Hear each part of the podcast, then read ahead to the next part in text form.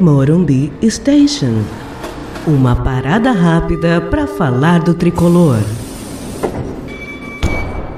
Eu sou Lucas Karasek e esse é o Parada Rápida para falar sobre Titãs e Tantãs. Você está no Morumbi Station. Daniel Alves é gigante, mas não é maior que o menor clube do mundo. O jogador que mais ganhou títulos na história não é mais que um jogador, não é um clube. Não tem torcedores apaixonados que pegam três horas de ônibus e metrô só para vê-lo jogar sozinho.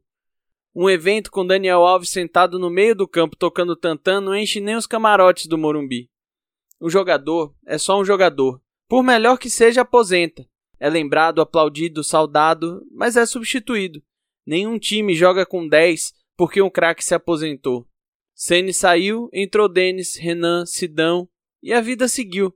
Há futebol sem o seu jogador favorito, mas não há sem o clube. É um orgulho enorme ter Daniel Alves como jogador do seu time, mas ele é só isso. E se aposentar e virar um dirigente, vai ser só isso também. Raí passou assim. Fosse eterno em campo, ter o Raí de chuteiras era muito melhor que ter o de gravatas. Mas o tempo passa e a bola pune. Ele tem todos os méritos de ser quem é e é um dos maiores da história do futebol. Deu mais assistências para o Messi que Xavi e Iniesta empilhou títulos e parece ter vontade de empilhar mais. Conhece o lado direito do campo mais que a própria casa, mas parece não conhecer o torcedor. Ou pior, parece se achar maior que ele. Porque ele sabe que não veio para um time fácil. Veio ganhando uma bolada em um dos times mais endividados do Brasil. Veio para liderar uma retomada. Veio porque o time precisava de um jogador campeão e ele é o maior. Por isso, se ele quiser tocar seu tantã com o braço quebrado, se quiser aglomerar no meio de uma pandemia, se quiser brigar pelo direito de ser feliz, que vá em frente. Só não espere o apoio incondicional de uma torcida machucada que sofreu mais um desrespeito imenso por parte de um dos seus jogadores favoritos.